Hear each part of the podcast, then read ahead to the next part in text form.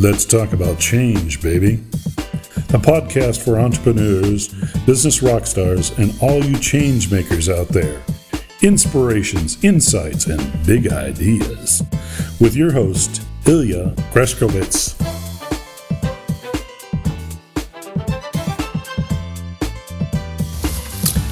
Hallo liebe Podcast-Gemeinde. Es ist wieder soweit. Wir haben einen ganz, ganz spannenden Interviewgast in der Leitung und ihr könnt ihn schon sehen. Und ja, ich habe gerade bevor wir dieses Interview begonnen haben, noch mal so ein bisschen seine Seite mir angeschaut und äh, der liebe Patrick Herrmann ist bekannt im Markt unter dem großen Synonym der Mutstifter. Und natürlich werden wir ihm so ein bisschen auf den Zahn fühlen, was es damit genau auf sich hat.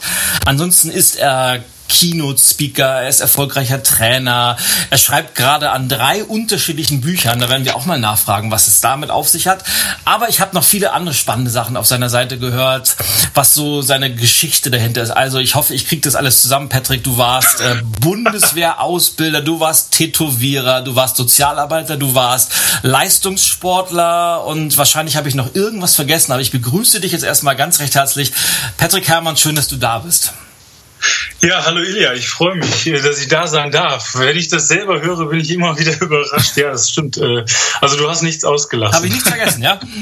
Nein, du hast nichts vergessen. Äh, es gibt sicherlich noch viele Sachen, die man dazu packen kann, aber die Hauptsachen, die waren schon dabei, das stimmt. Sehr, sehr cool.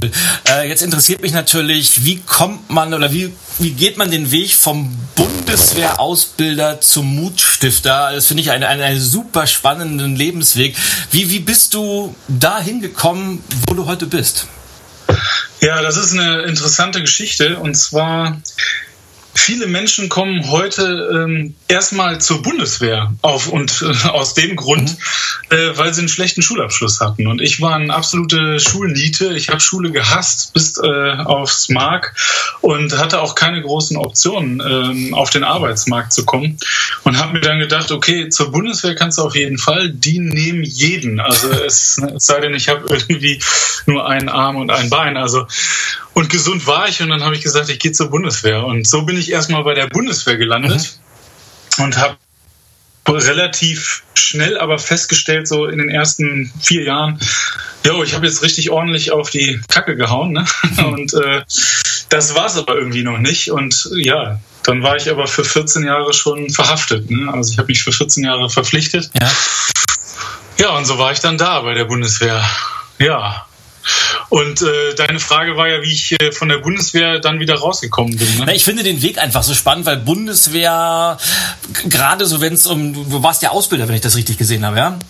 Ja, genau. Gerade wenn es dann so geht, so, so Rekruten auszubilden. Ich habe ja, ich war ja Zivildienstleistender, also ich habe ja mit der ganzen Bundeswehr nie, überhaupt nichts am Hut.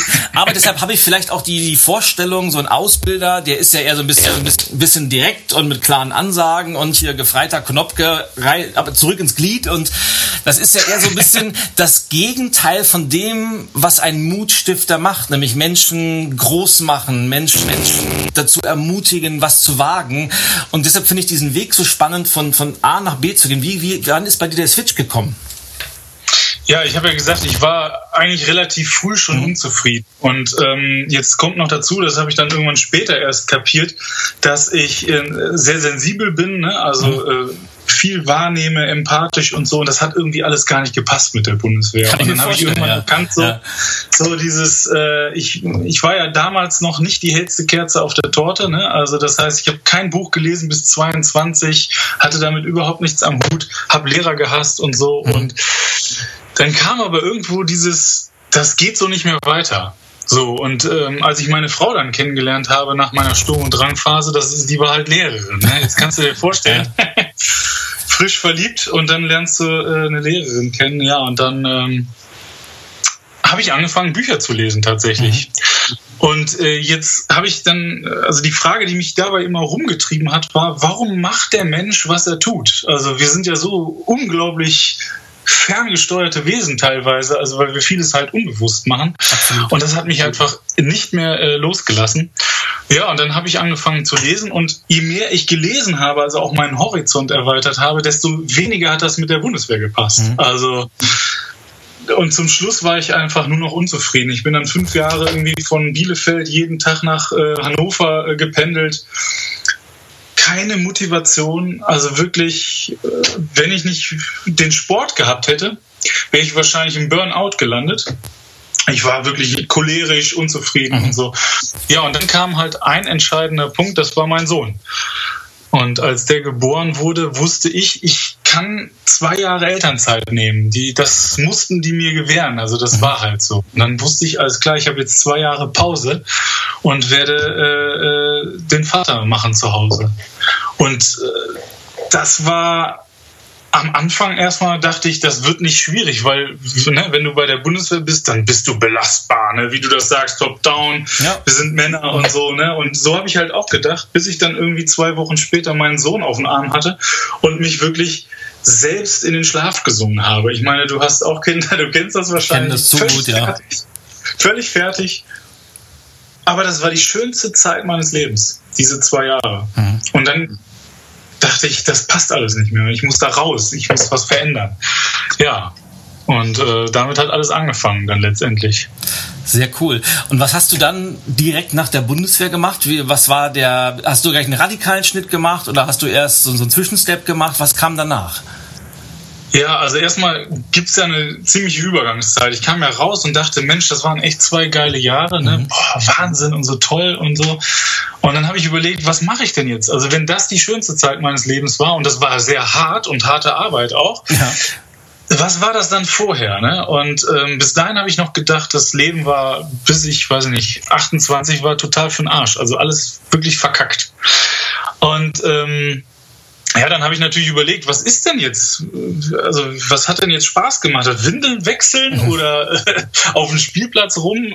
Ich wusste es nicht. Also habe ich erstmal ausprobiert.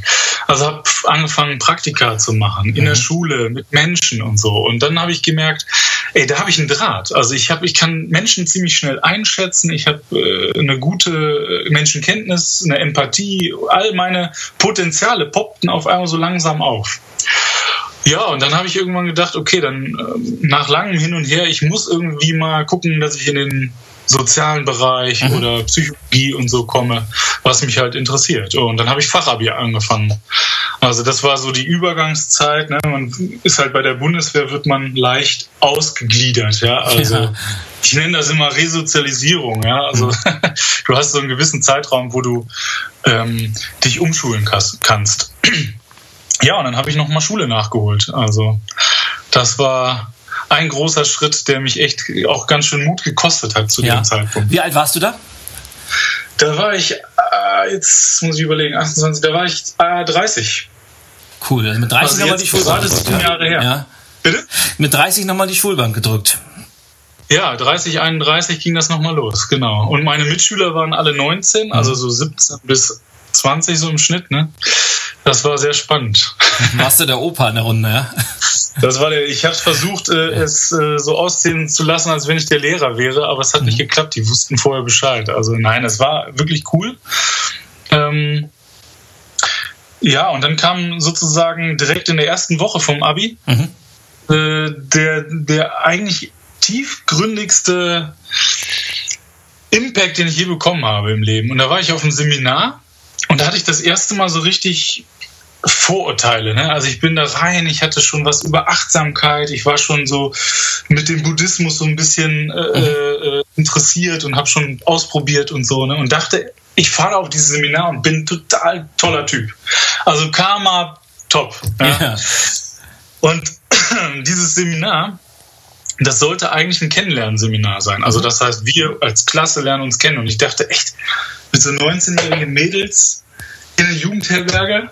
Also vor zehn Jahren hätte ich gesagt, top, ne? Aber ja. heute mit zwei Kindern dachte ich so, ah, warum muss ich mir das noch antun? Ähm, diese vier Tage waren die krassesten vier Tage meines Lebens bis dahin. Mhm. Und äh, ich muss dazu sagen, ich hatte einen Referenten, der heute einer meiner besten Freunde ist, ähm, der mich in vier Tagen auf links gedreht hat. Also durch Übungen, durch Reflexionen, durch Feedbacks, mhm. durch Feedback-Körpersprache auch. Also deswegen bin ich ja dann irgendwann auch in die Körpersprache äh, gerutscht, sozusagen. Ähm, ja, habe ich alle Gefühle gehabt, die man so haben kann, hoch 10 und habe mich erstmal richtig kennengelernt. Also ich habe die anderen auch kennengelernt, ja. aber in vier Tagen habe ich mich eigentlich am allerbesten kennengelernt, zumindest was meine Baustellen betrifft. Das spannend. war spannend. Ja. Und ja, wann, wann bist denn du dann auf dein, dein Thema Mut gekommen? Woher kommt die Affinität dazu? Hast du selbst eine Situation in deinem Leben gehabt, wo du gesagt hast, das war eine der, der mutigsten Entscheidungen, die ich je getan habe? Wie, wie, ist, wie bist du da hingekommen? Mhm. Also ich sagte ja, auf diesem Seminar ist, war das Thema Mut schon präsent. Ne? Also ja. es ging äh, in ein, zwei Übungen auch darum, äh, mutig zu sein. So. Und ich dachte von mir, ich bin ne, Typ, Mann und so, ich bin total mutig. Habe aber festgestellt auf dem Seminar, dass ich das eben nicht bin. Ja.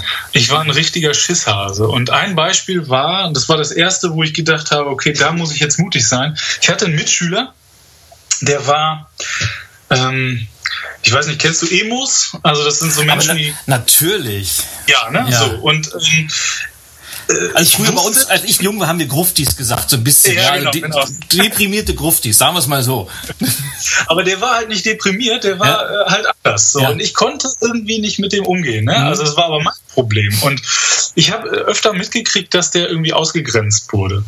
Und dann ging es irgendwann um das Thema Ausgrenzen und ähm, Courage. Ne? Mhm. Und ähm, ich überlegte, ich war ja wie gesagt vier Tage ständig äh, bei mir und ja, jedenfalls kam dann irgendwann so die Herausforderung, ey, wenn du selber gemobbt hast oder jemanden ausgegrenzt oder halt auch nur zugeguckt hast, hat derjenige auch eine Entschuldigung verdient. Ja. Und ich saß da und dachte, scheiße, ja. und zwar vor allem. Ja, und ähm, ich habe mich das nicht getraut, bis ich dann irgendwann die ersten gesehen habe, die mir das vorgemacht haben, 18-jährige Schülerinnen mhm. und Schüler, gedacht habe, ey, wieso traue ich mich da nicht hin und sage vor allen, ey, das tut mir leid, dass ich das gemacht habe. Und ich weiß noch, ich habe es äh, dann irgendwann am Ende des Seminars nochmal gemacht in einer Feedbackrunde und ich hatte Tränen in den Augen, weil mir das unglaublich peinlich war. Ähm, aber für mich war das so die erste Mutprobe in meinem Leben seit langer, langer Zeit, seit drei Meter Sprung oder was auch immer, mhm. Wo ich gemerkt habe, ey, das ist mir echt unangenehm, das ist echt schwierig, aber ich schaffe das jetzt so. Ne? Und da ist das das erste Mal aufgepoppt, dass ich gesagt habe, wow. Und das hat ja auch was verändert. Das hat ihm was gebracht, mir was gebracht, der ganzen Gruppe. Und da habe ich gesagt, ey, Mann, Mut ist eigentlich der erste Schritt zu einer Veränderung. So, das ist mir da so schon langsam klar geworden. Ja, und dann ist das, dann habe ich für mich entschieden, nach diesen vier Tagen, ich werde mal meine Themen so angehen, wo ich merke, dass ich eben keinen Mut habe und mal gucken, was passiert. Ja, und das, äh, da gibt es dann zahlreiche. Ich habe also ab dem Tage sozusagen mir nur noch Mutproben rausgesucht. Und zwar nicht irgendwie vom 3-Meter-Brett springen oder sowas oder irgendwelche jungen Streiche, das wird immer oft verwechselt. Ne? Ja. Sondern wirklich so Sachen, wo, wo ich merke, ey, da habe ich echt Schiss. Vor Gesichtsverlust, vor was denken die anderen und so. Wie zum Beispiel, ja. kannst du mal ein Beispiel nennen, was, womit hast du dich selbst so ein bisschen herausgefordert? Ja, die größte Herausforderung war, ich wollte ja mit Menschen arbeiten. Mhm. Und ähm, ich hatte das Glück, dass ich nach den vier Tagen, dass dieser äh, heute mein bester Freund ähm, gesagt hat, pass auf, ich, ich bringe dir alles bei, was ich so kann, methodisch und so, ne? Und wie man Seminare macht und dafür, also wir haben einen Deal gefunden. Mhm. Ja? Und ähm, ich wollte mit Menschen arbeiten, wusste aber, dass ich Baustellen habe, die das verhindern, also die es schwierig machen, dass äh, mit Menschen arbeiten. Also dass es da Sachen gibt, Hemmschwellen, wo ich nicht rangehe, weil ich irgendwie ein persönliches Problem damit habe. Und eins war Gefühle zeigen. Das wusste ich ja, nachdem mhm. ich das gezeigt habe. Ja, und jetzt war es so, dass ähm, in dieser Zeit hatte ich halt meinen Opa, ich glaube, vier, fünf Jahre nicht mehr gesehen, weil ich selber entschieden habe, ja, ich weiß nicht, das kennst du vielleicht, ne? Wir Männer, wir dürfen ja so keine Gefühle zeigen. Das ist ja immer so ein gesellschaftliches Ding auch, ne? Und ähm, ich konnte damit nicht umgehen, dass mein Opa Demenz hatte. Mhm. Und habe dann irgendwann gesagt, ich breche den Kontakt ab ähm, und behalte ihn in Erinnerung, wie ich ihn äh, so in Erinnerung habe. Warum? Weil ich mit meinen Emotionen nicht klarkam. Mhm ähm, weil ich als Mann nicht weinen wollte, weil ich Trauer nicht zugeben wollte, all das. Und nach diesem Seminaren war mir klar, ich muss äh, diese Mutprobe, das war eine der größten in den, in den Jahren, muss ich, muss ich angehen. Ja, und ähm, wie man das so macht, wenn man mutig sein will, man versucht das aufzuschieben, ne? Prokrastinieren und so. Ja. Und dann hatte ich mein erstes Seminar und wollte das sozusagen aufschieben und hatte sozusagen in einer, in einer Vorstellungsrunde, wollte ich mich vorstellen und wollte das so als Thema bringen. Mhm. Und hatte aber schon eine Woche vorher, hatte ich schon mal Kontakt zu meinem Opa aufgenommen. Das heißt, ich habe ihn das erste Mal besucht nach vier Jahren. Und habe es aber nur zwei Sekunden ausgehalten. Ne? Wieder das gleiche Thema, Angst und so weiter. Und das wollte ich äh, in der Vorstellungsrunde im Seminar erklären. Und stehe vor 19-jährigen ähm, Berufsschüler und will das gerade so erzählen und auf einmal schießt mir das Wasser aus den Augen sozusagen. Mhm. Ich konnte das, ich, ich konnte, ich musste abbrechen. Mhm. Und da ist mir das Ding um die Ohren geflogen. Und da habe ich gesagt, ey, wenn ich das will, wenn ich mit Menschen arbeite, dann muss ich meine scheiß Baustellen abarbeiten. Und ja, was ich dann gemacht habe, ist halt mein, mein Opa dann verabschiedet. Jetzt ist er ein Jahr später dann auch gestorben, aber ich hatte halt dadurch die Chance, nochmal Abschied zu nehmen. Und das war für mich echt krass. Also ähm, mit, mit 32, 33 festzustellen, dass ich eigentlich noch nie Gefühle gezeigt habe und dann das mal loszulassen und das mhm. mal freizulassen, das war schon für mich die größte Mutprobe in meinem Leben. Ja, das äh, kann ich glaube ich nur unterstreichen, weil viele gerade in, in, unserer Branche, die wir mit anderen Menschen arbeiten, machen das ja auch sehr, sehr gerne, weil wir uns dann auf andere fokussieren können, auf deren Baustellen, was bei denen nicht passt, nur damit wir uns nicht mit uns selber beschäftigen müssen, weil das erfordert nämlich sehr, sehr häufig Mut, mal so sich mit dem eigenen Kern auseinanderzusetzen und eben nicht nur die Erfolge nach außen zu stellen, sagen, das habe ich toll gemacht, da war ich der Beste, sondern immer so gucken, wo sind denn so, ja, so unsere inneren Dämonen und wie du gerade so schön sagst, jeder von uns hat ja so die eine oder andere Baustelle, der eine mehr, der andere weniger, die meisten eher mehr. Und die, die mal anzugehen, das ist, äh, ich sag mal, der einfache Weg ist einfach, sie zu übertünchen und versuchen, das irgendwie, was ja viele machen, wegzulächeln oder nicht drauf einzugehen mhm. oder und sich damit auseinanderzusetzen, das erfordert, glaube ich, wirklich extrem Mut. Aber ich glaube, wenn man sich traut, dann wächst man als Person so unglaublich und das ist ja eine der der Punkte, die ich in meiner Arbeit die letzten zwei, drei Jahre sehr stark erfahren habe, sowohl bei mir selber als auch in der Arbeit mit meinen Kunden, dass dieses äh, Maske ab Thema, dieses zeigt, wer du wirklich bist und zwar mit allen, allen Facetten so mhm. unwahrscheinlich wichtig geworden ist, weil Menschen wollen eben keine glatten, vermeintlichen Erfolgstypen, die es in Wirklichkeit nicht sind, sondern die wollen Menschen mit allen Höhen und Tiefen sehen und wahrnehmen, weil damit kann sich jeder identifizieren. Und deshalb finde ich das ganz, ganz toll, wie, wie offen du auch darüber sprichst mittlerweile. Und ich glaube wirklich, dass das. Ja. Genau. Kann ich das ganz gut, ne? Mhm. Also ich weiß, in der Anfangszeit war das sehr schwierig. Ne? Also ich habe dann von, von Seminar zu Seminar wurde das dann besser. Ne? Mhm. Ähm, ja, das stimmt, absolut. Ja. Lass uns doch mal jetzt, wo wir schon fast dabei sind, Mut. Beim Mut sagt man ja, das wird, ein, ein, sehr häufig gebrauchtes Wort, ja, du musst mutig sein oder Mut ist wichtig. Was genau verstehst denn du überhaupt unter Mut? Was ist es für dich? Ja, ich habe äh, in meiner Bachelorarbeit habe ich erstmal das heraus, herausfinden wollen. Ne? Mhm. Was ist das eigentlich? Gibt es da irgendwie eine Definition? Jetzt Wissenschaftler definieren ja halt immer. Und ähm, habe dann rausgefunden, dass es halt unglaublich viele Studien zum Thema gibt auch, also wo das Thema mit aufgegriffen wird. Es gibt ganz viele Definitionen, aber wie bei Resilienz zum Beispiel gibt es keine einheitliche Definition. Aber was Wissenschaftler, wo die sich einig sind, dass ich sag mal, ein paar Sachen wichtig dafür sind. Das eine ist Risiko. Also das heißt, ohne Risiko kein Mut. Also wenn ich, wenn ich kein Risiko eingehe, und das muss kein großes sein, das kann schon ein kleines sein, wie Gesichtsverlust oder äh, Schwäche zugeben, was auch immer, dann bin ich nicht mutig. So, und die zweite Sache ist Angst. wenn ich keine Angst dabei habe, dann bin ich nicht mutig. So einfach ist das. ähm, also das heißt, Mut ist eine Handlung, ne? also in, entgegengesetzt der Angst, der Unsicherheit und, und des Risikos, ja? um es ganz kurz äh, auf den Punkt zu bringen. Darf, ähm, ich, darf ich kurz einhaken, weil das finde ich super spannend, ja, was du sagst. Du sagst gerade, Mut ist eine Handlung. Und äh, ohne jetzt zu philosophisch werden zu wollen, ist Mut nicht eher eine Haltung oder eine, wie soll ich es nennen, eine, eine Art Einstellung, die zu bestimmten Handlungen führt? Oder würdest du eher sagen, Mut ist doch eher die Handlung selber? Also nach dem, was ich rausgefunden habe, oder sage ich mal wissenschaftlich jetzt, ne? also philosophisch ist das bestimmt auch irgendwo eine Haltung, ne? also eine mutige Haltung. Aber ähm, ich glaube, wenn du nicht mutig handelst, dann bleibt es nur bei einer Hand Haltung. Mhm. Also das heißt, für mich ist das schon auch eine Handlung. Das ist mir schon wichtig, dass man mutig handelt. Was aber nicht ausschließt, dass man äh, nicht auch eine mutige Haltung haben kann. Also das ist wahrscheinlich eng miteinander verknüpft. Mhm. Meine Lieblingsdefinition von Mut, und die deckt sich gerade mit dem, was du gesagt hast, stammt ja von John Wayne. Ja, und John Wayne hat mal ja, gesagt, genau. ähm, Mut bedeutet, sich zu Tode zu fürchten und trotzdem in den Sattel zu steigen. Genau. Und das ist, halt, das ist halt, wahrscheinlich ist es wie mit, äh, mit Henne und Ei. Jetzt könntest du natürlich sagen, der Mut ist das in den Sattel steigen. Du könntest natürlich auch sagen, nur weil ich mutig bin, kann ich überhaupt in den Sattel reinsteigen. Also ich bin mir nicht ganz sicher und äh, finde es aber spannend, dass man so ein Thema mal beleuchtet. Ähm, okay, also Mut ist für dich mit, mit Risiko behaftet und genau. ist etwas Aktives.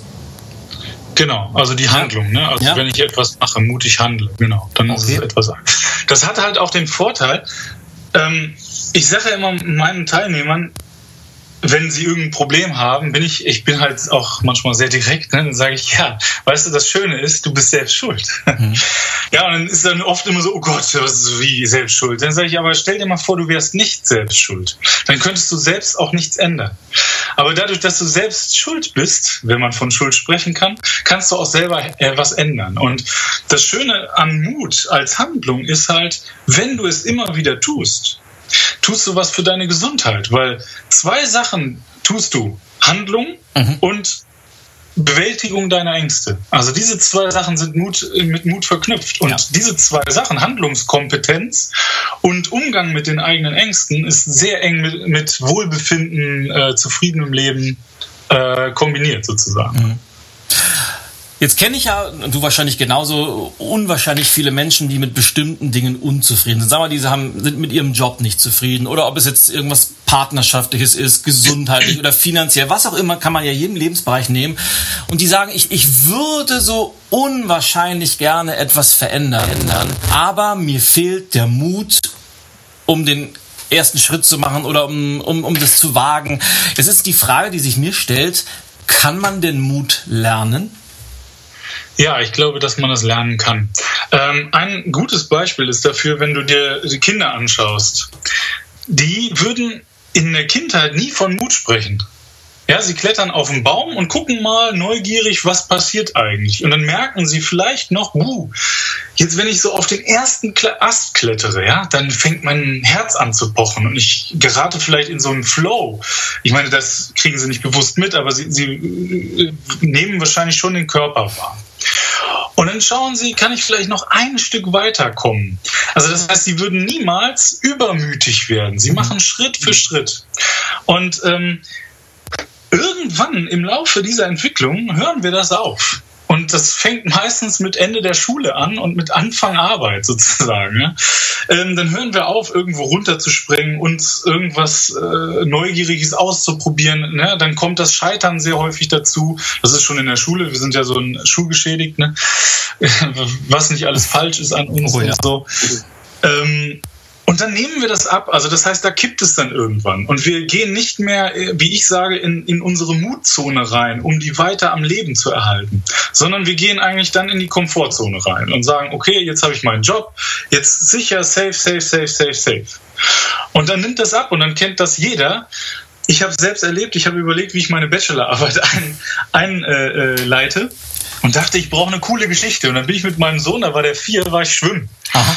Und dann sagt er, Papa, ich will da vom 3-Meter-Brett springen. Ne? Ich so, cool. Ne? Und da hatte ich schon einen Mutstifter so im Kopf und dachte, das ist die Chance. Ich kann ihm jetzt mal Mut stiften. Ne? Ja, mach. Ne? Und dann ging er hoch und sagte, komm mal mit. Alles klar, sag ich. Ich bin dann da hoch und stehe oben auf dem 3-Meter-Brett und denke, scheiße wie hoch ist das denn? War das schon zu meiner Kindheit auch so hoch? Verdammt normal. Und dann war sie wieder, die Angst. Und ähm, ich bin dann erstmal runtergesprungen, weil ich gesagt habe, ich muss ihm das jetzt irgendwie vormachen und bin dann mit einer Kerze da runtergesprungen, habe mir unten gedacht, Ey, ich bin als Jugendlicher, wie ich da mit allen Variationen runtergesprungen. es war mir völlig egal. Und ich habe das auch geschafft und ich bin auch nicht unsportlich. Warum springe ich da jetzt so runter? Warum?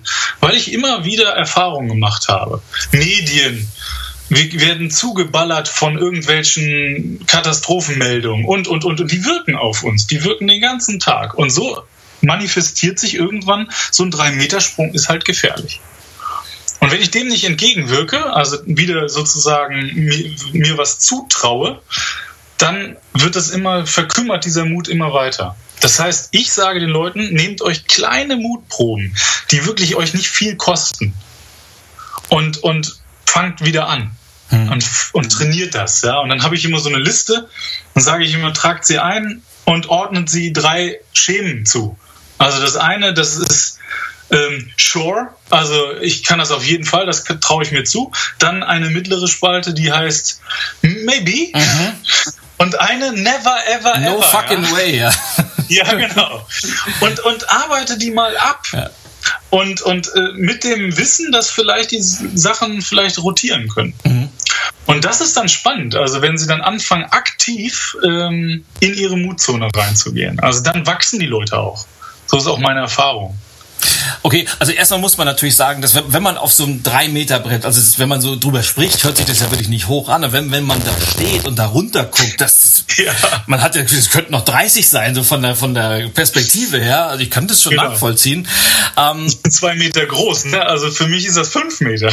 aber ist es dann wirklich so, das ist dann irgendwann, wenn man es so oft gemacht hat, und Stichwort Mutzone, wenn, wenn du jetzt, ich sag mal, 15 Mal vom 3-Meter-Brett gesprungen bist und machst es das 20. Mal, dass es irgendwie keine Herausforderung ist, sondern gehst du irgendwie auf den 5-Meter-Turm oder auf den 10-Meter-Turm und dann bist du 20 Mal vom 10-Meter-Turm gesprungen und dann ist es 3 Meter überhaupt keine Herausforderung. Also wächst man auch mit dieser, also wächst die Mutzone mit?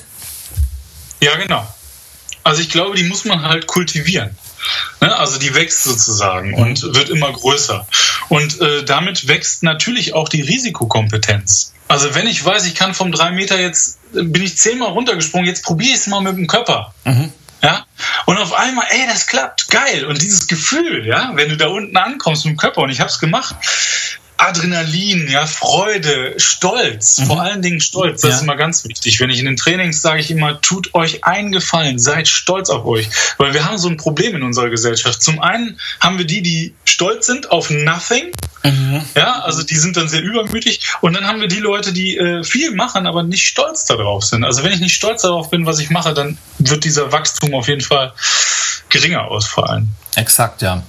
Finde ich auch sehr gut, diesen Hinweis, den du gegeben hast. Ich würde gerne mal so ein ganz alltägliches Beispiel. Ich will jetzt gar nicht anfangen, jemand will, will komplett sein Leben auf den Kopf stellen und den Job vielleicht nochmal wechseln, sondern immer was, was wahrscheinlich viele kennen, entweder aus der Vergangenheit oder weil sie gerade damit beschäftigt sind. Mal angenommen, äh, einer von uns zweien ist wieder Single, was hoffentlich nicht passiert, aber wir sind wieder Single und stehen nun irgendwo abends an, in der Bar und sehen eine, eine unglaublich attraktive Dame an, der irgendwo am Tresen stehen und die trinkt was und wir sagen, wow, das wäre irgendwie so genau mein Ding und genau mein Typ. Und ich würde sie schon gern ansprechen und dann fängt das Kopfkino an, ach, wahrscheinlich hat die, ist die vergeben und die will jetzt wohl nicht angesprochen werden und ich bin sowieso nicht ihr Typ. Und dann, dann steht man da und bestellt vielleicht noch ein Bier und sagt, wenn ich jetzt mutig genug wäre, würde ich hingehen.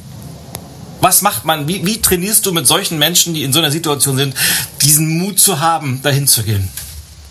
Also wenn sie den Mut ja noch gar nicht haben, dann würde ich da auch gar nicht anfangen. Ich würde also sozusagen kleinere, äh, du sprachst eben von wachsen, ne? Mhm. also wie eine Treppe. Wenn man sich das vorstellt wie eine Treppe, dann sage ich, pass auf, dann lass mal die Treppe da ganz oben, lass das mal das Ansprechen deiner Traumfrau sein. Und jetzt gehen wir mal ein paar Stufen runter und brechen das Ganze runter. Mal jemanden ansprechen.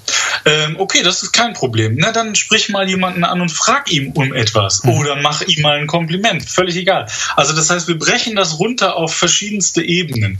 Also und, und günstigerweise auch ähm, eine ähnliche Ebene, was das Ansprechen betrifft, soziale äh, Geschichten mhm. dann, ja. Also das wäre schon ganz gut, aber ich, ich glaube, dass meine These, die ist aber leider noch nicht so wirklich belegt, ja.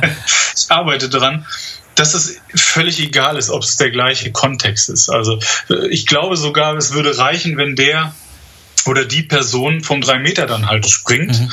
und das halt ewig nicht gemacht hat. Also ich glaube, selbst das wirkt sich dann auf andere Ebenen aus. Mhm. Also ich versuche es runterzubrechen und dann wieder Wachstum. Ja? Also ich begleite auch im Coaching. Ich bin ja äh, in der positiven Psychologie äh, zu Hause, habe eine Ausbildung zum Coach gemacht und da Mut ja immer mit, mit positiven zusammenhängt mit positivem Leben, habe ich sozusagen ein eigenes Konzept da entwickelt im Coaching. Und genauso mache ich das mit den, mit den Menschen. Also, dass ich sage, okay, wir brechen das jetzt runter und ich begleite dich.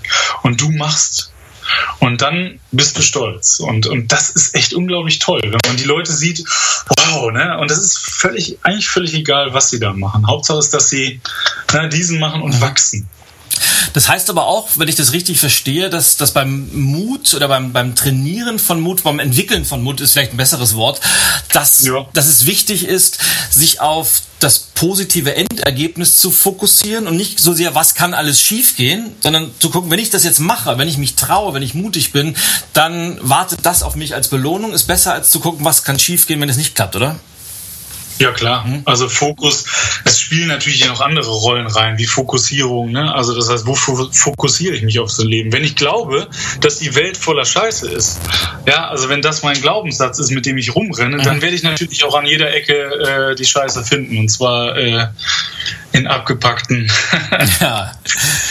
Geschenken. Und ja, wahrscheinlich, absolut. was ich mir gerade die Frage stelle, und, und, Emotionen spielen wahrscheinlich auch eine riesige Rolle, weil ja, du hast gerade eben gesagt, man fängt an, nicht ganz oben die Stufe zu sehen. Ich bin nochmal bei dem Beispiel mit der Frau ansprechen, sondern vielleicht erstmal der Kassiererin mal ein Kompliment machen oder mal fragen, Exakt. irgendjemand mal, wo es ganz unverfänglich ist, mal jemand ansprechen. Und dann frage ich mich, hilft mir dieses in Situationen zu trainieren, wo es um nichts geht, weiter in einer Situation, wo es dann wirklich, wo das meine absolute Traumfrist, wo das Herz schneller pocht und wo es wirklich, wo ich das Gefühl habe, wow, wenn, wenn das jetzt nicht klappt, dann passiert irgendwas. Ich sag mal, wir beide sind ja Golfer, mehr oder weniger leidenschaftlich und sag, wenn wir jetzt trainieren würden, Putts aus einem Meter und wir machen das tausendmal und irgendwann können wir das im Schlaf. Und dann stehen wir, was bei uns nie passieren wird, aber in irgendeinem PGA-Turnier im Finale in der letzten Runde und der letzte Putt muss sitzen, dann haben wir gewonnen und es geht um fünf Millionen Dollar Preisgeld und Tausende von Menschen gucken zu. Und ich glaube, dann fängt die Hand doch schon an, ein bisschen mehr zu zittern und man denkt drüber nach, oh, was passiert, wenn der vorbeigeht. Und ich glaube, dieses Emotionale, diese Komponente spielt eine wichtige Rolle, oder? Absolut, mhm. na klar. Und ähm, in diesen Situationen, deswegen ist es wichtig, dass es für den, für den äh, Menschen, mit dem ich das mache, schon mhm. um was geht. Also nicht um das, nicht um den großen Pokal, aber es muss schon um was gehen. Also mhm. wenn ich merke, da ist jetzt null Angst, ja, und auch null Risiko und er macht das, dann ist es noch keine Treppenstufe sozusagen. Also ja. ne, dann kommt er noch nicht höher. Es muss schon auch so ein bisschen Impact dabei sein. Es muss schon ein bisschen auch Angst dabei sein. Mhm. Das ist schon wichtig. Und letztendlich geht es ja darum, neue Erfahrungen zu machen im Leben. Ne? Also aus diesen Scheitererfahrungen ähm, so, also ich übertrage das immer auf meine Geschichte. Ich habe gedacht, 25 Jahre für den Arsch. Also alles Mist, was habe ich da gemacht? Und heute, durch die ganzen Erfahrungen, Mutproben und so weiter, weiß ich, ach, mhm. das ist überhaupt gar kein, äh, das ist ein Goldschatz, den ich da mittrage. Ja. ja. also heute in der Arbeit mit Menschen denke ich, ja, da kannst du voll draus zehren. Das ist alles Erfahrung, auch wenn es vielleicht nicht die schönste Erfahrung war, aber es ist eine Erfahrung und es ist ein Goldtopf, den ich da mitschleppe. Mhm. Ja, und das ist ja einfach nur ein Reframing, ja, also eine, eine eine, eine Umtextung oder seiner Geschichte und auch wieder neue Erfahrungen machen, ja. genau. Jetzt Absolut. hast du in deiner ganzen Arbeit mit den unterschiedlichsten Menschen wahrscheinlich schon ganz, ganz tolle Beispiele kennengelernt, die mutig geworden sind, die da reingewachsen sind, aber auch bestimmt welche, die sagen, ich probiere das und haben es dann doch nicht so sehr geschafft. Was unterscheidet denn aus deiner Sicht mutige Menschen von nicht ganz so mutigen Menschen? Ähm, ich glaube, es unterscheidet sich gar nicht so viel. Ähm, ich bin ja mein Leben lang durchgerannt und habe gedacht, ich wäre mutig. Mhm. Jetzt ist nicht das Problem, was wir haben, ist, wir glauben, der ein oder andere wäre mutig. Das heißt, wir können das von außen objektiv überhaupt gar nicht ersehen, außer wir ähm, sehen, dass eine Person vielleicht Angst hat. Mhm. Aber das ist erstmal ein Grundproblem, dass wir gar nicht wissen, wie viele sind denn eigentlich mutig. Wir sehen so ganz viele auch in Seminaren, das kennst du vielleicht auch. Wow, die sind extrovertiert und so, aber das heißt ja noch lange nicht, dass sie mutig sind. Nee, ist im Gegenteil, ja dazu gibt es halt eine ganz interessante Studie, die hat nur bedingt was mit Mut zu tun. Nee, bedingt ist nicht das richtige Wort. Die hat nur ähm, sekundär was mit Mut mhm. zu tun. Da geht es um Risikoaffinität. Und das hat der äh, Professor Trimbob, ähm, hat er eine Studie, ich glaube in Harvard gemacht, und hat dann geguckt, sind jetzt Introvertierte und Extrovertierte, haben die eine ganz andere Risikoaffinität? Und dann hat er herausgefunden, ich, ich breche das jetzt mal ein bisschen runter, hat er halt herausgefunden, dass wenn es um was geht, also wenn es um die Frau am Tresen ja. geht, ja, dann ist der Introvertierte wie der Extrovertierte irgendwann nach einer gewissen Zeit ähm, dem, äh, die ähneln sich sozusagen an in der Risikoaffinität. Mhm. Also das heißt, der, auch der Introvertierte ist irgendwann bereit, ein größeres Risiko zu tragen, weil er merkt, ähm, ich komme so nicht weiter, ich komme so nicht zu meinem Ziel. Und ich glaube, das hat was auch mit dem Mut letztendlich zu tun. Wenn ich merke, ich komme nicht, dann irgendwann muss ich den Schritt halt wagen. Das Einzige, was ich mache, ist, ich mache so die Zündung. Ne? Also mhm. das ist das, was ich erlebe. Wenn die Menschen das erste Mal merken, sie sind gerade über ihren Schatten, haben eine neue Erfahrung gemacht. Ich glaube, dass das äh, schon der erste Antrieb ist sozusagen, der Zündfunke, wo es dann weitergeht. Und das ist höre ich auch ganz oft. Ne? Also, dass sie sagen, ey, in deinem Seminar, da habe ich, hätte nie gedacht, dass ich das mache. Nie. Und das hat mich dazu bewegt, dass ich anfange, einen nächsten Schritt zu machen. Ne? Also wie, ich sage, meine beste Entscheidung im Leben war, dass ich gesagt oder erkannt habe, dass ich nicht die hellste Kerze auf der Torte bin. Mhm. Also das, und mir das einzugestehen, das war für mich, ja. glaube ich, der wichtigste Schritt. Und man muss ehrlich sein, das passiert auch nicht innerhalb von einem Jahr. Du wirst nicht, wenn du ein völliger Schisshase bist, du nicht in einem Jahr der, der, der Cliffdiver oder was auch immer, ja. Ähm, ja, es ist ein Prozess. Ja, und das ist, finde ich, ganz, ganz wichtig. Du musst oder man, man muss ja auch nicht zu 100% immer mutig sein. Ich behaupte sogar, Eben. es reicht, wenn du zu 99% deines, deines Lebens äh, der, du hast gesagt, ein Schisshase ist, der es lieber auf Nummer sicher geht, aber in diesem 1%, dann, wenn es dann, wenn's drauf an, dann mutig sein und mutige Entscheidungen treffen, das macht schon einen riesigen Unterschied. Und weil wir alle haben so ein paar Momente, die uns definieren, die unsere Karrieren bestimmen. Und wenn wir in den Momenten diesen Mut aufbringen, können wir von mir aus die anderen 99% äh, Weichei sein wenn man das so nennen kann, und eben nicht so mutig sein. Und das funktioniert auch. Ja? Also man muss ja auch da nicht nach Perfektion streben, glaube ich. Ja, es geht ja um den Umgang mit Ängsten. Ne? Also ja. und wir wollen, und das ist, äh, also das wollen wir überhaupt nicht. Wir wollen unter keinen Umständen möchte ich Angstlosigkeit erzeugen. Also das wäre gefährlich. Das ist das, was ich meinte, wenn jemand keine Angst hat und sehr selbstsicher ist also selbst ein Speaker, der vor tausend Leuten spricht, hat ein gewisses Maß an, an emotionaler Angst. Also das heißt so Lampenfieber nennen wir das dann. Ja? Das muss sein. Wenn du das nicht mehr hast, dann bist du nicht mehr voll leistungsbereit. Und dann wirst du wahrscheinlich wahnwitzig oder was, gucken, was dann auf der Bühne passiert. Aber dann hast du auch vielleicht nicht mehr das Gefühl fürs Publikum. Ja. Ähm, ich glaube, das ist äh, der Schlüssel, also der Umgang mit den eigenen Ängsten. Das ist auch unglaublich wichtig bei diesem Teil. Und deswegen finde ich es wichtig, dass man auch mal ein Angsthase ist. Und das ist ja wiederum für viele Mut, zu sagen, hey, ich habe Schiss. Also wie vielen kostet das Mut? Das ja. über die Lippen zu bringen. Jetzt bin ich ja gerade so ein bisschen in der Versuchung, mit dir mal über dieses Thema äh, Angst und Lampenfieber zu philosophieren, weil ich von mir, ich hatte noch nie wirklichen, wirkliches Lampenfieber und würde auch zumindest rational behaupten, dass ich keine große Angst habe. Wohl gleich habe ich aber eine sehr energetische Anspannung, weil das würde ich behaupten, das braucht man einfach, um Kontakt und Beziehung aufbauen zu können, um in einem richtigen Zustand zu sein. Aber ich das glaube, das führt zu weit und wir sind auch äh, zeitlich ein bisschen fortgeschritten. Ich möchte aber diesen, diesen Satz, den du da gesagt hast, als, als Übergang nutzen, weil Stichwort Speaker auf der Bühne. Jetzt bist du ja auch als Speaker auf der Bühne in Unternehmen tätig. Und das interessiert mich. Jetzt haben wir die ganze Zeit ja über Mut bei Einzelpersonen gesprochen. Wie lässt sich denn das Thema Mut auf eine Teamebene oder auf eine Organisationsebene hochbrechen. Wie unterstützt du Unternehmen in dem Bereich mit dem Thema Mut?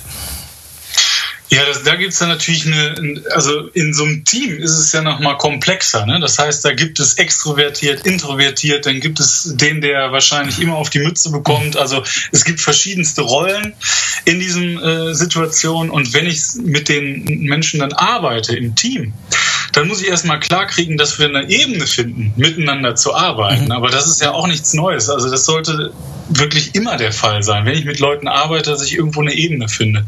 Und dann möglichst, und das ist ein großes Thema, ähm, mit Fehlertoleranz. Also das ist ein ganz, ganz wichtiges Thema, dass ich erstmal, und das mache ich eigentlich relativ schnell in den Seminaren, dass ich klar mache, hier ist, muss eine Fehlertoleranz geben. Wenn es die nicht gibt, also, ne, wenn nicht jeder sein kann, wie er ist, dann wird es schwierig, also auch im Team. Und dann wird auch keiner mutig sein. Also, das heißt, ich muss erstmal so ein Spielfeld aufmachen, mhm. in dem wir uns bewegen können. Und ähm, wenn das geschaffen ist, alleine das reicht schon vielen, um mutiger zu werden. Also wenn sie sich einigermaßen sicher fühlen, auch wenn sich das ein bisschen beißt, weil, ne, also um unsicher zu werden, muss ich erstmal ein bisschen auch sicher sein. Ja, das finde ich überhaupt, ist überhaupt, es klingt etwas paradox, ist es aber überhaupt ja. nicht. Es hat auch dieses, nee, äh, um, ich glaube auch, um aus seiner Komfortzone rausgehen zu können, muss ich in meiner Komfortzone drin sein. Ja. Das klingt auch so ein bisschen komisch, aber es, es würde ich unterschreiben. Wenn du jetzt als, als, als Redner auf einer großen Bühne bist, was ist denn deine Hauptbotschaft zum Thema Mut für Unternehmen? Ja, die Hauptbotschaft ist erstmal zu erkennen, dass ich Mut brauche. Mhm. Also, das ist ja, also als ich mich selbstständig gemacht habe, dachte ich, ich bin echt richtig gut. Sonst hätte ich das nicht gemacht. Ich habe mich mhm. zehnmal vergewissert bei Mentoren und habe ne, hab die gucken lassen und so, weil ich selber äh, gedacht habe, wir haben ja alle so blinde Flecken. Und dann habe ich gedacht, ich muss das erstmal abklären. Und die haben gesagt, nein, du, du schaffst das so, alles klar. Und dann habe ich da gestanden und habe gesagt, so, hier ist der Mutstifter, wo seid ihr? Ne? Und ja. dann habe ich irgendwann schnell erkannt, wenn ein Unternehmen einen Mutstifter einlädt, heißt das im Umkehrschluss vielleicht für die Leute, äh, dass sie Angst haben. Und es gibt zwei Sachen, die du Menschen nicht sagen solltest. Die eine Sache ist, dass sie keinen Humor haben und die zweite Sache ist, dass sie Angst haben. Tu das nicht. Ich meine, das will ich natürlich auch gar nicht. Aber der erste Schritt ist erstmal zu erkennen, wenn ich ein Unternehmen habe, zu erkennen, ey, es gibt da Prozesse, die, oder ich, es gibt vielleicht Mitarbeiter, die sich vielleicht an der einen oder anderen Stelle nicht trauen, etwas zu sagen. Und das brauche ich aber, weil wir dann erst offen miteinander sprechen können. Ich brauche auch ehrlichen Feedback und so weiter und so fort. Der erste Schritt führt darüber, dass ich sage, ich brauche diesen Mut. Wenn ich, wenn ich das, und im Umkehrschluss brauche ich dann den Umgang mit meinen Ängsten und ich muss auch ein Risiko eingehen. Mhm. Also, und das ist ein Paradox, was es in unserer Gesellschaft noch nicht gibt. Also, so ein Bundespräsident in seiner Ansage, wir brauchen Mut, ja, dann frage ich mich, wenn wir den brauchen, wer ist denn bereit, das Risiko auch dafür zu bezahlen? Und das, da hakt es sehr oft. Also, ne, es gibt Unternehmen und das ist, die sagen sich, wir haben jetzt alles geändert, ähm, vielleicht kennst du so Unternehmen, die schon New Work machen und äh, da schon Prozesse in Gang gesetzt haben und so. Und häufig habe ich gehört, die Unternehmen haben erst dann gehandelt, wenn es nicht mehr anders ging. Das ist kein Mut. Wenn ich schon vor dem Pleite stehe und sage, jetzt habe ich nichts mehr zu verlieren, jetzt, jetzt kann ich das, ich sag mal, diesen Spaß auch, das ist kein Mut. Mutig ist für mich ein Unternehmen, das sagt, ich weiß, dass das risikohaft ist, den Mitarbeiter, ich sag mal, in den Vordergrund zu stellen oder äh, mal neue Wege zu gehen, Hierarchien abzubauen oder sowas. Ich weiß das, aber ich mache es trotzdem. Mhm. Dann bin ich mutig. Und wir wissen, dass äh, Unternehmen heute unglaublich davon profitieren. Also ich kenne kein Unternehmen, was gesagt hat, wir haben was geändert, Hierarchie oder was auch immer, ja, und haben davon nicht profitiert. Ja, aber was glaubst du, woran liegt es, dass sich gerade auf, also besonders in hierarchischen Unternehmen, dass sich niemand traut, mal eine mutige Entscheidung zu treffen, dass man sich traut, wenn man schon ich mal, Erfolg hat, trotzdem alles auf den Prüfstand zu stellen und, und mutig irgendwie einen neuen Markt zu erobern oder ein erfolgreiches Produkt zu streichen und was Neues anzufangen. Was glaubst du, warum haben so viele gerade Manager Schwierigkeiten mit, mit mutigen Entscheidungen? Naja, erstmal äh, ist eine mutige Entscheidung seit unserer Schule äh, keine gute Entscheidung gewesen. Also wenn ich gemerkt habe, dass mein Lehrer unsicher ist, ja, und als äh, sensibler Mensch ihm das eigentlich nur widerspiegeln wollte, hey, ne, du bist unsicher, ich mhm. spüre das, ja, äh, dann war das keine gute Entscheidung. Die war zwar mutig, aber es war keine gute Entscheidung. Ja. Und so zieht sich das wahrscheinlich immer fort. Und wir haben dann die Erfahrung gemacht, immer wenn ich mutig war, bin ich auf die Schnauze geflogen. Und also das ist erstmal das Mindset sozusagen. Mhm. Das ist so meine Idee, dass es keine gute Idee war. Also muss ich wieder neue Erfahrungen machen. Ja. Und die führen wieder über kleine Wege. Also ich glaube, das ist ein Mindset-Problem. Und natürlich auch ein gesellschaftliches. Fehlertoleranz gibt es nirgendwo. Also schau dir die Politiker, ich frage mich immer noch, warum Leute noch Politiker werden. Also ich meine, du wirst für jeden Fehler wirst du auf den, an den Pranger gestellt, ja.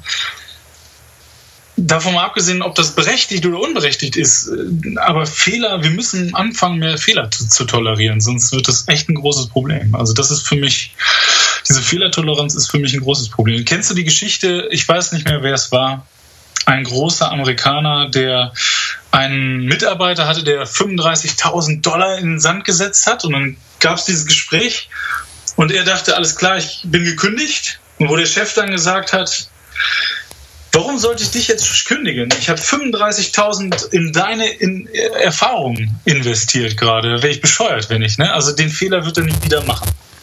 Ja, dazu muss man aber auch mal sagen, ich bin ja relativ häufig in den USA drüben, jetzt Anfang Juli auch wieder, die haben einfach eine ganz andere Haltung zu diesem Thema Scheitern, Fehlerkultur.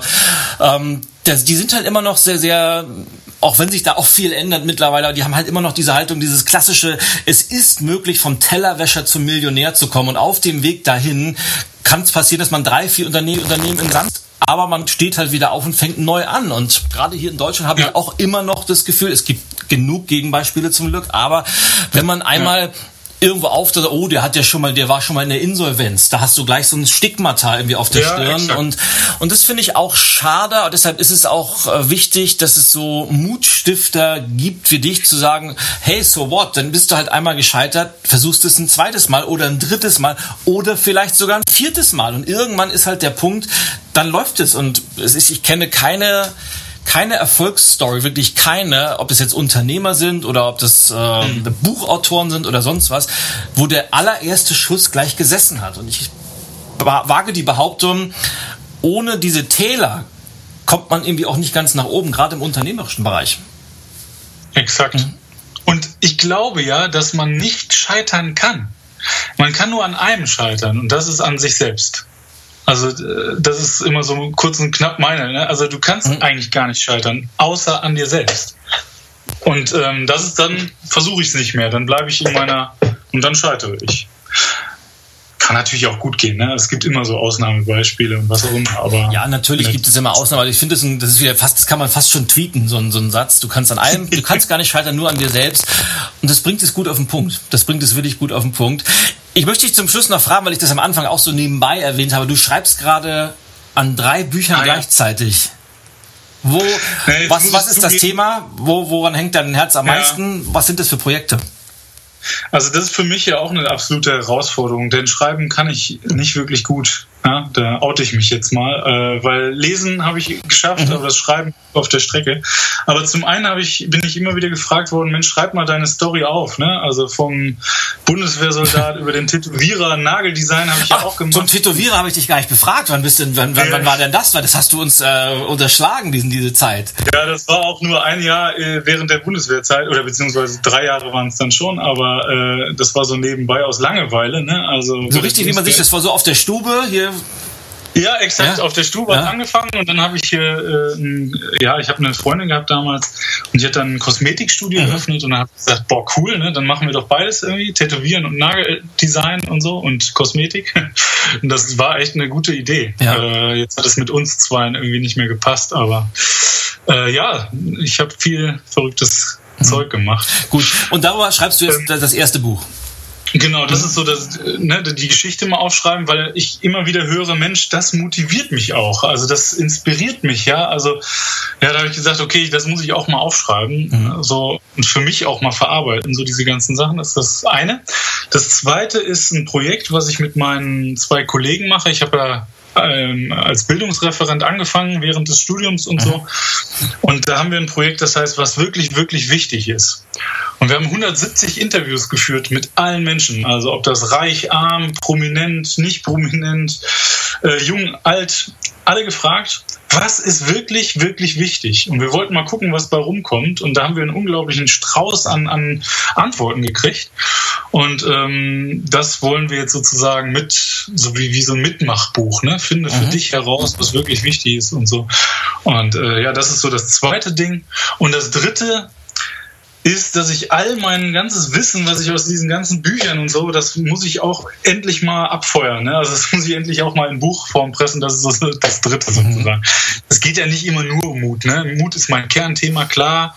Ähm, aber da schwirren natürlich ganz viele Sachen. Ne? Mindset, Fokus, was es alles gibt. Mhm. Und äh, ja, das Wissen soll dann auch bald mal in ein Buch, genau spannende Aufgabe, die du da aufgeladen hast mit drei Büchern gleichzeitig. Also ja. ich kämpfe ja gerade mit einem, bin schon sehr, sehr ausgelastet, muss ich wieder sagen. Ich möchte das trotzdem aufgreifen, weil ich das ein, ein so unwahrscheinlich tolles Thema finde, was wirklich wichtig ist. Nicht nur, weil Udo Jürgens so einen tollen Song drüber geschrieben hat. Exakt. Und der kommt nachher zur Antwort, das, was wichtig ist, das bist du. Was, wenn ich dir jetzt diese Frage stelle, was ist wirklich wichtig? Was wäre bei dir also die Top-Antwort? Was ist für dich wirklich wichtig? Also, ähm, also der Mutstifter würde sagen Mut. Mhm. ja, aber das ändert sich. Also ich hatte, äh, also es ist immer ein Prozess. Also wenn du mich in fünf Jahren fragst, wird die Antwort wahrscheinlich völlig anders sein. Also wenn du mich mit 16 gefragt hättest, wäre es wahrscheinlich auch nochmal komplett anders. Mhm. Im Moment finde ich, ähm, ist es äh, unglaublich wichtig, sich selbst kennenzulernen. Also mit all seinen Facetten, mit all seinen Fehlern. Ähm, rauszufinden, was, wie ticke ich eigentlich? Also mhm. warum gehe ich bei dem Thema ab, bei dem anderen überhaupt nicht? Und was sind so meine Triggerpunkte und so? Das finde ich unglaublich wichtig, weil wenn ich das habe, dann kann ich für andere Menschen wieder da sein, dann kann ich anderen helfen, whatever. Mhm. Das ist mir wirklich wichtig, ja. Schön, also ich finde das ein, ein, da bin ich auch gespannt, was, was da rauskommt, vor allem was so unterschiedliche Menschen sagen, weil tatsächlich ist es immer eine Frage der, wo ich mich gerade im Leben befinde, wie mutig ich mich schon mit mir selbst auseinandersetze, ob ich noch dabei bin, mit so meinen eigenen inneren Dämonen zu kämpfen, ob ich schon vielleicht eine Stufe erreicht habe, wo es mehr um andere geht, wo ich was zurückgeben möchte. Das könnte eine, eine sehr, sehr spannende Zusammenstellung sein. Wann kommt das raus, das Buch? Ja, wir sind eigentlich soweit fast fertig. Ja. Ähm, wir haben halt noch keinen Verlag. Das ist das große Problem im Moment. Ne? Wir wären gerne, wir hätten gerne einen Verlag. Mhm. Wir machen es aber notfalls Ende des Jahres oder Anfang nächsten Jahres auch selbst. Also wir haben schon ein, ein grobes Design und so. Und es könnte auch sein, dass es zwei Bücher werden, weil wir mhm. haben unglaublich viel Material, ja. bei 170 Interviews und da sind echt auch viele Prominente dabei. Ich durfte Helmut Karasek äh, noch treffen. Oh. Und äh, bei Gregor Gysi habe ich im Büro gesessen, äh, war auch ganz spannend, was er dann irgendwann gesagt hat. Und ja, also ich denke, so in den nächsten Monaten äh, wird es dann endlich rauskommen. Egal ob mit Verlag oder ohne. Naja, also, vielleicht hört ja jetzt oder sieht, je nachdem, ob das jetzt bei, bei iTunes oder auf YouTube äh, angeschaut oder angehört wird, vielleicht hört ja jemand zu, der entweder vom Verlag ist oder jemand kennt, der wieder jemanden kennt. Es gibt ja so dieses berühmte Prinzip ja, ja. der sechs Ecken. Man weiß es ja nie und oftmals, das finde ich ja immer spannend, die, die wichtigen oder die großen Erfolgsgeschichten bei aller Wichtigkeit von Mut und Veränderung hängen auch damit zusammen, dass man einfach manchmal zur richtigen Zeit am richtigen Ort sein muss und dort die richtige Person trifft. Und ja, aber auch das muss man sich irgendwie erarbeiten. Und da auch dann kommt Absolut. doch wieder Mut dazu, weil von zu Hause ist noch niemand irgendwie erfolgreich geworden. Man muss halt auch den Mut haben, rauszugehen und Dinge zu machen, die man noch nicht gemacht hat. Und ich wünsche euch auf jeden Fall ganz viel Erfolg mit dem Buch. Und komme dann auch schon, lieber Patrick, fast schon zur Abschlussrunde, weil wir, ich habe ja vorhin gesagt, ich versuche immer die, die Stunde einzuhalten. Es wird schon wieder sehr, sehr ja, knapp. Es wird schon wieder sehr, sehr knapp. Und möchte gerne so, habe immer so eine, so eine kleine Tradition, das nennt sich Rapid Fire Questions. Das ist so eine Abschlussrunde, kurze, knackige Fragen mit der Bitte um eine genauso knackige Antwort. Und wenn du bereit bist, können das wir loslegen. Das wird auf jeden Fall eine. Und die erste Frage, ich nehme es mal auf dein Thema gemünzt. Wenn du an einen mutigen Menschen denkst, wer fällt dir sofort spontan ein und warum? Der Dalai Lama. weil er ähm, aufgegeben, also äh, aufgegeben, ne, weil er sein, sein Tibet verlassen hat. Er ist zwar geflüchtet, aber er hat es ja, hinter sich gelassen. Mhm. Und das war für mich, glaube ich, ein sehr mutiger Schritt. Ja. Mhm, cool. Was sind deine drei Lieblingsbücher? Meine drei Lieblingsbücher, wow, das ist einmal ähm, eine kleine Geschichte oder eine kurze Geschichte von fast allem, Bill Bryson. Mhm. Dann. Ähm, Und das Buch heißt wie? Eine kleine, äh, kurze Geschichte von fast allem. Ach, ach, ach, ach, ach, ach. Ja, so heißt ja, das Buch. Ja, ja, ja, ja, ja, ja. ja. Ähm,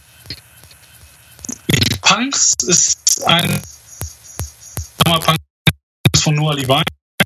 Ist ein äh, Atheist. Oh Mann, ey, ich habe so viele Bücher. Ich überlege gerade, was das drittliebste ist. Ähm,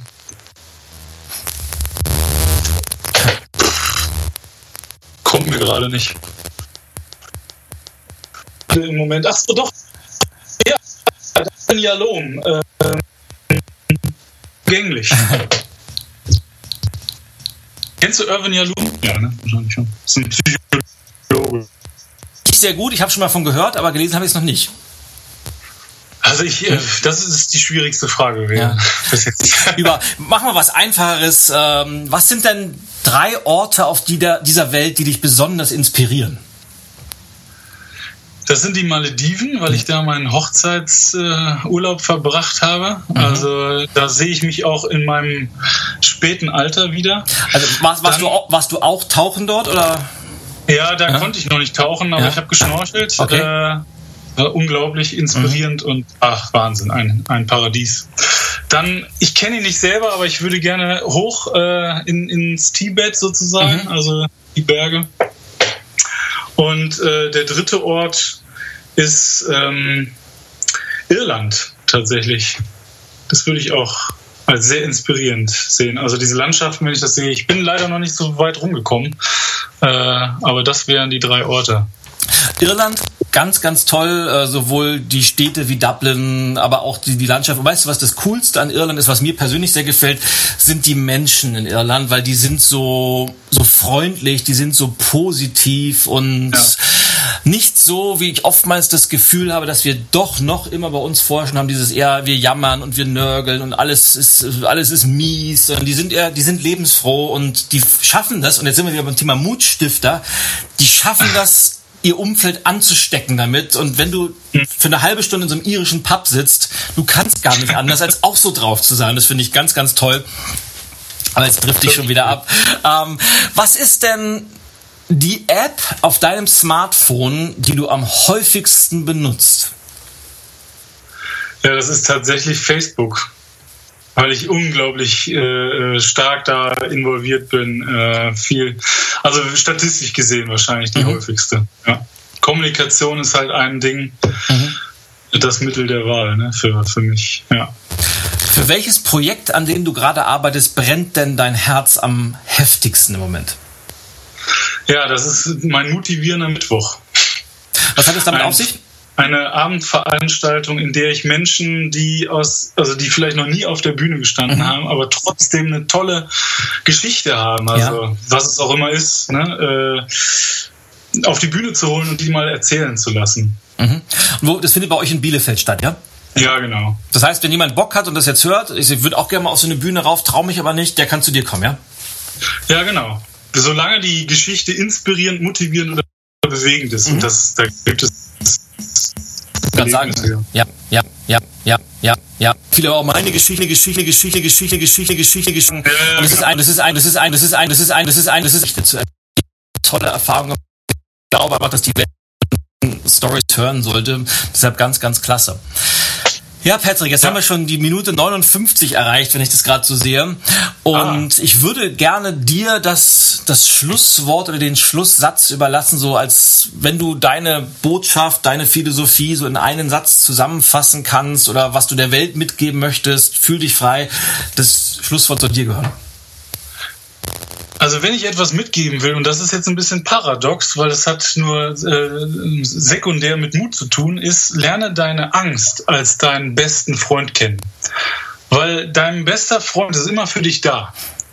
Und wenn der Tiger reinkommt, ähm, dann sorgt die Angst dafür, dass du schnell da rauskommst. Genauso wichtig ist es aber auch, seinen besten Freund auch mal stehen lassen zu können und zu sagen, heute habe ich keine Lust, heute will ich wachsen, heute will ich in meine Mutzone. Und dein bester Freund, dein allerbester, wird das verstehen. Und er wird trotzdem für dich da sein. Also lerne deine Angst als deinen besten Freund kennen. Das wäre eine Botschaft, die ich sehr wichtig finde. Und dann wirst du mutig. Die Botschaft finde ich natürlich super cool, weil ich habe sie sehr ähnlich in meinem Buch Mach es einfach zusammengefasst. Ich glaube, da heißt die Überschrift sogar, die Angst ist dein bester Freund. Ganz, ganz toll.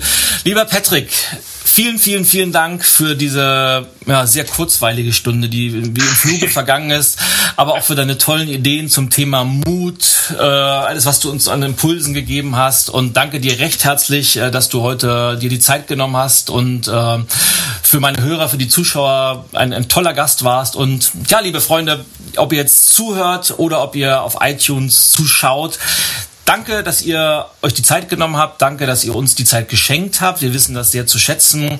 Und ja, wenn jemand, wenn ihr jemanden kennt, dem dieses Thema Mut ein wenig helfen könnte, dann empfehlt entweder den Patrick direkt weiter oder schickt ihm diese Podcast-Episode, dass er so ein bisschen mal reinhören kann. Und ja, sagt es generell weiter, wenn es euch gefallen hat. Hinterlasst gerne eine Bewertung auf iTunes und dann hören und sehen wir uns beim nächsten Mal wieder, wenn es heißt Let's Talk About Change, Baby. Ich sage alles Gute, bis zum nächsten Mal. Au ja, euer Ilja. Thank you for listening to Let's Talk About Change, baby. The podcast for entrepreneurs, business rock stars, and all you change makers out there. Tune in next time when Ilya Greskowitz will share some new inspiration, insights, and big ideas.